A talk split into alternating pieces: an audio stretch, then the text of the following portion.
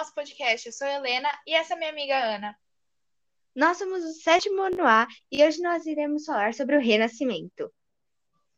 O Renascimento surgiu nas primeiras décadas do século XV, em Florença, uma cidade-estado que atualmente faz parte da Itália. Nos anos finais de 1400, esse movimento tinha se espalhado por outras cidades-estados em outros lugares da Europa.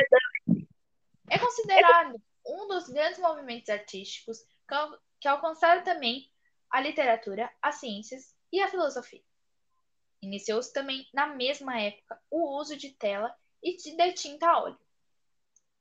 Pinturas e esculturas tornaram-se manifestações independentes, em que os artistas exploravam as técnicas no uso de cada material por meio de um estilo pessoal. Destacam-se Leonardo da Vinci, Michelangelo, Rafael e Donatello, mais conhecido como as quatro tartarugas ninjas.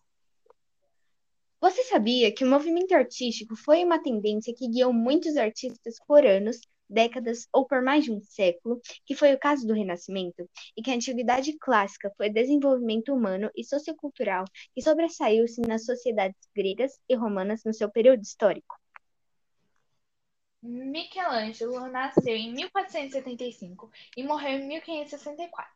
Foi um pintor e escultor no período renascentista foi nomeado como o Divino Michelangelo por sua habilidade nas pinturas de anatomia humana. Michelangelo trabalhou no teto da Capela Sistina, entre as muitas obras que mostraram sua extraordinariedade. Vamos falar um pouco agora sobre a escultura moderna. Entre o século XIX e o início do século XX, a maneira de pensar dos artistas e o modo de criar as esculturas foram se transformando surgiram inúmeras possibilidades que superaram as técnicas e tendências existentes até então. Não se tratava mais de esculpir apenas, mas se pretendia representar sensações e expressões. Assim, os escultores modernos passaram a fazer representações figurativas e abstratas, construídas em variadas formas, utilizando a diversidade de materiais. Essas tendências chegaram aos nossos dias e são admiradas até hoje. A dança é uma forma de expressão que pode ocorrer de forma teatral, cênica ou social. A forma teatral é feita em palcos e cada um tem o seu estilo próprio de dança. Já a forma social pode ser feita ao ar livre, em festas, salões, etc. Nessas formas de dança, os passos devem guiar a música e devem transmitir sentimentos por meio da coreografia ensaiada.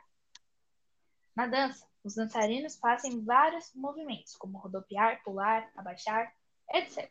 Os movimentos podem ser feitos de maneira fraca, forte, direta, frágil, rápida, lenta, relaxada ou firme. Bom, gente, esse foi o nosso podcast. Eu espero que vocês tenham gostado. E é isso. Tchau!